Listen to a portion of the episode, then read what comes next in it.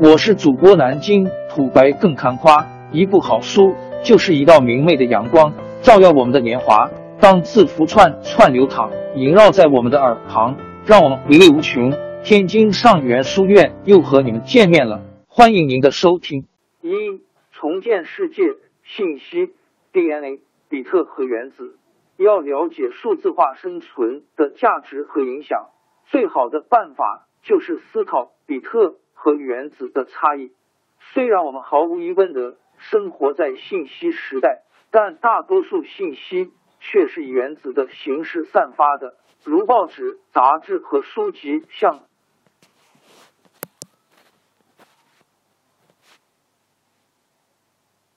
如报纸、杂志和书籍，像这本书。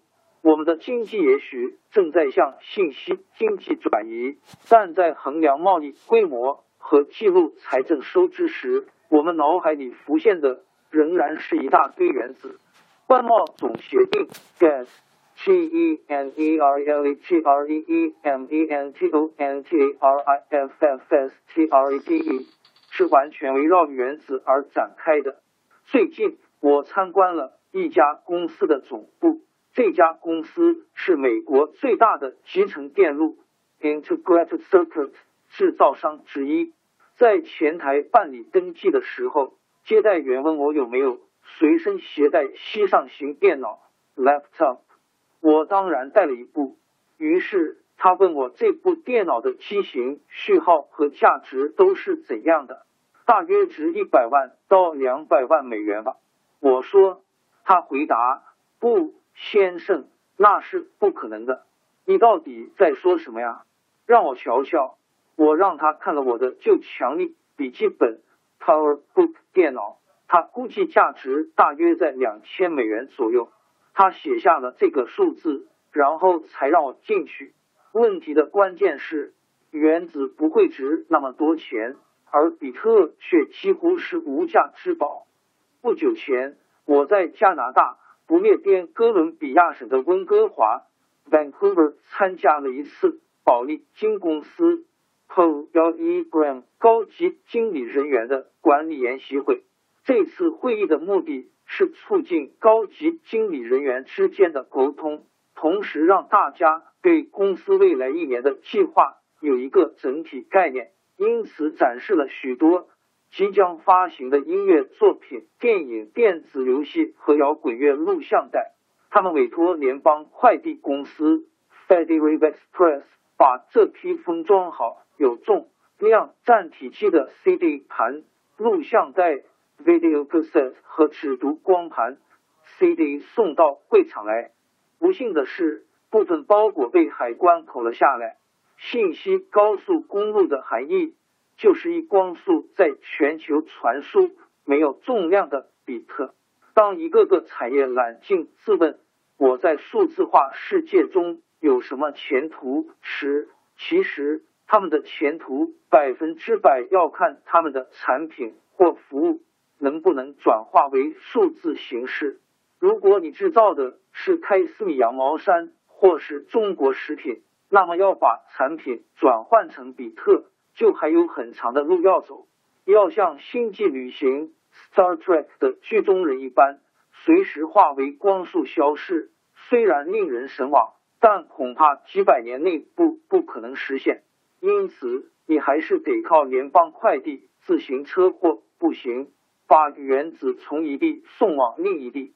这并不是说，在以原子为基础的行业中，数字技术在设计、制造。营销和管理方面都将毫无用武之地。我只不过是说，这些行业的核心特点不会改变，而且其产品中的原子也不会转换成比特。在信息和娱乐业中，比特和原子常常被混为一谈。书籍出版商到底属于信息传输业传送比特，还是制造业制造原子呢？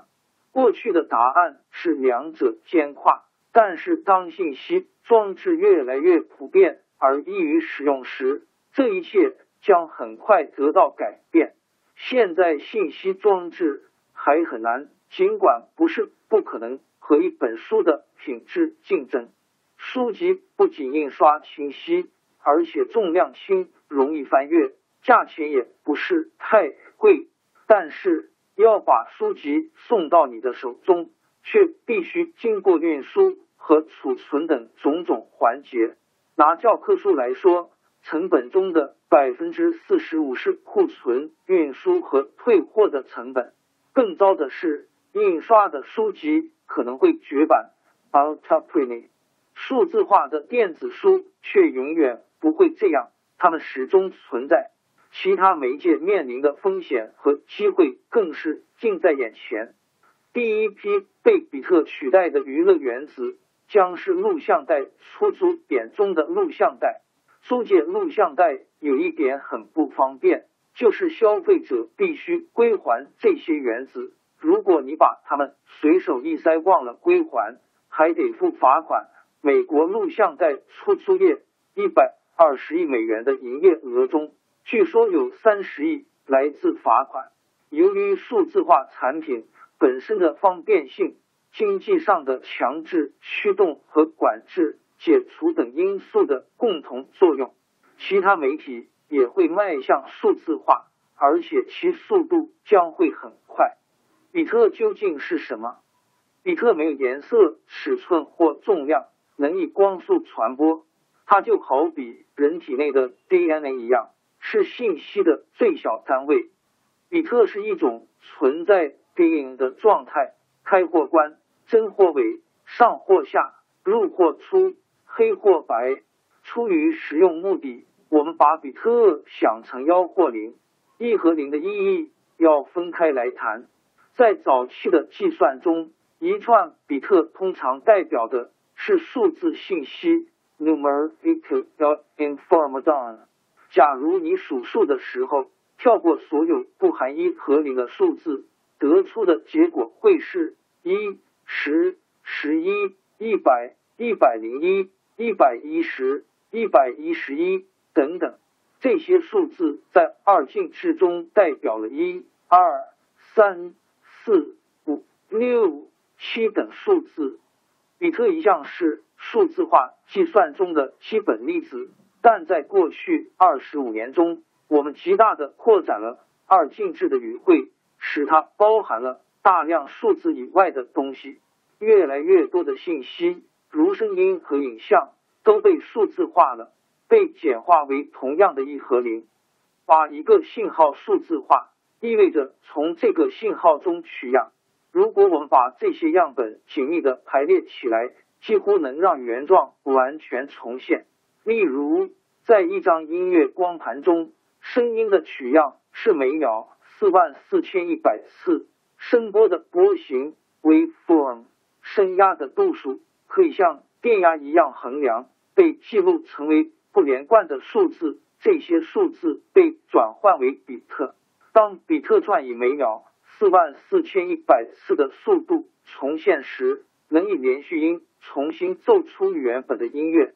由于这些分别取样的连续音节之间间隔极短，因此在我们耳中听不出一段段分隔的音阶，而完全是连续的曲调。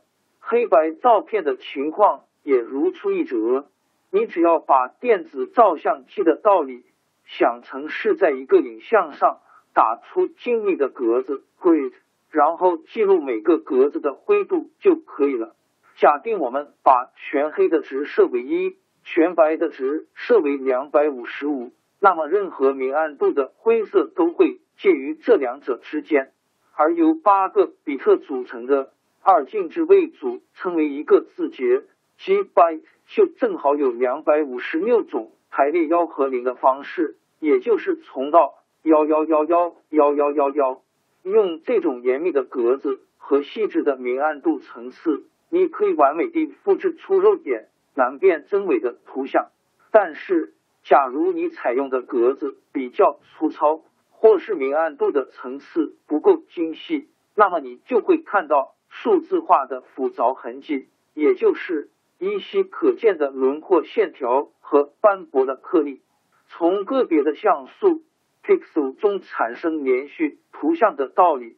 和我们所熟悉的物质世界的现象非常类似，只不过其过程更为精细而已。物质是由原子组成的，但是假如你从亚原子 （subatomic） 的层次来观察经过处理的光滑的金属表面，那么你会看到许多坑洞。我们眼中的金属所以光滑而坚实，只不过是因为其组成部分非常微小。数字化产物也是如此。但是我们在日常生活中所体验的世界其实是非常模拟化 （analog） 的。从宏观的角度看，这个世界一点也不数字化，反而具有连续性的特点，不会骤然开关，由黑而白。或是不经过渡就从一种状态直接跳入另一种状态。从微观的角度看，也许不是这么回事，因为和我们相互作用的物体、电线中流动的电子或我们眼中的光子都是相互分离的单位。但是由于它们的数量太过庞大，因此感觉上似乎连续不断。这本书就差不多包含了一个原子。书籍是一种极其模拟化的媒体，数字化的好处很多，最明显的就是数据压缩 （data compression） 和纠正错误 （error correction） 的功能。如果是在非常昂贵或杂音充斥的信道 （channel） 上传递信息，这两个功能就显得更加重要了。例如。有了这样的功能，电视广播业就可以省下一大笔钱，而观众也可以收到高品质的画面和声音。但是，我们逐渐发现，数字化所造成的影响远比这些重要的多。当我们使用比特来描述声音和影像时，就和节约能源的道理一样，用到的比特数目当然是越少越好。但是，每秒或每平方英寸所用到的比特数，会直接影响到音乐或影像的逼真程度。Five 幺 IT，通常我们都希望在某些应用上采用高分辨率 resolution 的数字技术，而在其他的应用上，只要低分辨率的声音和画面就够了。举例来说，我们希望用分辨率很高的数字技术。印出彩色图像，但是电脑辅助的版面设计 （computer aided layout） 却不需要太高的分辨率。由此可见，比特的经济体系有一部分要受存储和传输比特的媒介所限。在特定信道，例如铜线、无线电频谱或光纤上，每秒钟传输的比特数。就是这个信道的带宽 bandwidth，可以据此衡量每管线能够容纳的比特数量。这个数量或叫做容量，它必须仔细的与呈现某一特定数据（声音、音乐、影像）所需要的比特数量相匹配。对于传输高品质的声音而言，每秒六万四千比特已经算是相当大的数量了。每秒传输一百二十万比特，对高保真音乐 （high fidelity music） 绰绰有余。但你如果想要传送影像，则带宽就必须达到每秒传输四千五百万比特，这样才能产生绝佳的效果。然而，过去十五年来，我们已通过分别或同时从时间和空间的角度检视比特。并去除其固有的累赘重复的部分，掌握了压缩原始声音和画面的数字技术。事实上，所有的媒介都得以迅速数字化。原因之一就是我们在比大多数人所预测的时间更早的时候，就发展出了高水平的压缩技术。直到一九九三年，还有些欧洲人辩称数字影像的梦想。要到下一个世纪才能实现。五年前，大多数人都不相信我们可以把每秒四千五百万比特的数字影像信息压缩到每秒一百二十万比特。但是，到了一九九五年，我们已经可以把如此庞大的数字影像信息依照这个比例压缩 （compress） 和解压 （decompress）、编码 （encode） 和解码 （decode），而且成本低廉，品质又好。这就好像我们突然掌握了制造意大利卡普奇诺咖啡粉的诀窍。这个东西是如此美妙，只要加上热水冲泡，就可以享受到和意大利咖啡馆里的现煮咖啡同样香醇的味道。媒体世界改头换面数字化，可以让你在传送信号 signal 时附加上纠正错误、电话杂音、无线电干扰。或电视雪花的信息，只要在数字信号中加上几个额外的比特，并且采用日益成熟的能因噪音和媒体的不同而相应发挥作用的纠错技术，就能去除这些干扰。在 CD 光盘上，三分之一的笔带是用来纠正错误的。同样的技术也可以应用到目前的电视机上。从而使每个家庭都可以接收到有演播室效果的画面，影像比现在清楚许多，以至于你可能把这种电视误以为所谓的高清晰度电视 （high definition）。纠正错误和压缩数据是发展数字电视 Hgut Vision 最明显的两个理由。一，同样的带宽，过去只能容纳一种。充满杂音的模拟电视信号，现在却可以塞入四种高品质的数字电视信号。不仅传出去的画面品质更佳，而且利用同一频道，你还可能拥有四倍的观众数目和四倍的广告收入。大多数的媒体管理人员在思考和论及数字化的意义时，念念不忘的正是现有的东西。能以更好和更有效率的方式传播，但如同特洛伊木马 （Trojanus） 一样，这个礼物产生的后果可能令人意想不到。由于数字化的缘故，全新的节目内容会大量出现，新的竞争者核心的经济模式也会浮出海面，并且有可能催生出提供信息和娱乐的家庭工业。当所有的媒体都数字化以后，由于比特毕竟还是比特，我们会观察到两个基本的，然而却是立即可见的结果。第一，比特会毫不费力的相互混合，可以同时或分别的被重复使用。声音、图像和数据的混合被称作多媒体 （multimedia）。这个名词听起来很复杂，但实际上。不过是指混合的比特 （commingled bits） 罢了。第二，一种新形态的比特诞生了。找这种比特会告诉你关于其他比特的事情。它通常是一种信息标题 （header），能说明后面的信息的内容和特征。那些经常要为每篇报道拟定摘要标题，以表明新闻内容的报社记者。最熟悉这个东西了。学术论文的作者也很熟悉这类标题，因为学术期刊也常常要求他们为自己的论文总结要点。在你的 CD 上也可以找到简单的标题，让你能直接从一首歌跳到另一首歌。有时候还可以从中获取关于音乐的更多的材料。这些比特看不见。听不到，但却能够告诉你你的电脑或上台特别的娱乐设备一些与信号相关的事情。这两个现象混合的比特和关于比特的比特 （bits in about e bits） 是媒体世界完全改观。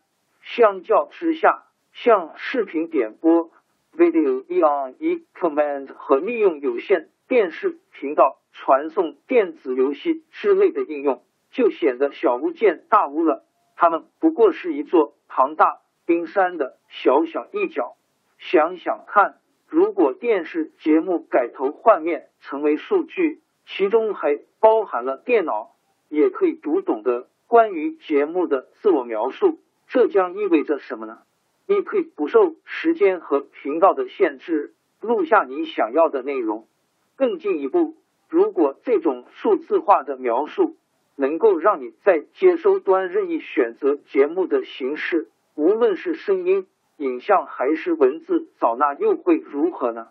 如果我们能够这么轻易的移动比特，那么大媒介公司对你我来说还有什么优势可言呢？这些都是数字化可能引发的情况，它开创了无穷的可能性，前所未有的节目将从全新的资源组合中脱颖而出。智慧在哪里？电视广播有一个典型的特点，所有的智慧都集中在信息传输的起始点，它代表着一种类型的媒介，信息传播者决定一切，接收者只能接到。什么算什么？事实上，就每一立方英寸的功用来看，目前电视机可能是你家中最笨的电器。我还没把电视节目包括在内。你的微波炉都可能比电视拥有更多的微处理器。与其想象未来的电视会有更高的分辨率、更鲜艳的色彩，或能接收更多的节目，还不如把它。看成智慧分布上的一场变迁，或者说的更准确一些，就是把部分智慧从传播者那端转移到接收者这端。就报纸而言，传输者也同样掌握了所有的智慧，但是大报却或多或少的避免了信息单一化的问题，因为不同的人在不同的时间可以用不同的方式来读报。我们一页页的历览翻阅报纸，由不同的标题和照片引导。尽管报社把相同的比特传送给成千上万的读者，但每个人的阅读体验却大相径庭。要探讨数字化的大未来，其中一个办法就是看媒体的本质能不能相互转换，看电视的体验能不能更接近读报的体验。许多人党得报纸新闻要比电视报道更有深度，这是必然的吗？同样的，人们认为看电视比读报能够获得更为丰富的感官体验，一定如此吗？答案要看我们能不能开发出能力，我们过滤、分解、排列和管理多媒体的电脑。这种电脑将为人们读报、看电视，而且还能应人们的要求。担任编辑的工作，这种智慧可以存在于传输者和接收者两端。当智慧藏身于传输者这端时，你就好像自己聘请了一位专门撰稿人，就好比《纽约时报》根据你的兴趣为你度身定制报纸。在这种情况下，信息传输者会特别为你筛选出一组比特。经过过滤处理之后传送给你，你可能会在家中将其打印出来，也可能选择以更加互动的方式在电子屏幕上观看。另一种情况则是在接收者一端设置新闻编辑系统。纽约时报先发送出大量的比特，可能包括五千篇不同的文章。你的电子装置再根据你的兴趣。习惯或当天的计划，从中撷取你想要的部分。在这个例子中，智慧存在于接收者这端，而传输者一视同仁，把所有的比特传送给所有的人。未来将不会是二者指责其一，而是二者并存。王朝更迭，江山易主，世事山河都会变迁。其实我们无需不辞辛劳去追寻什么永远，活在当下，做每一件自己想做的事，去每一座和自己有缘的城市，看每一道动人心肠的风景，珍惜每一个擦肩的路人。纵算经历颠沛，尝尽苦楚，也无怨悔。感谢您的收听，朋友们，让我们下期再见。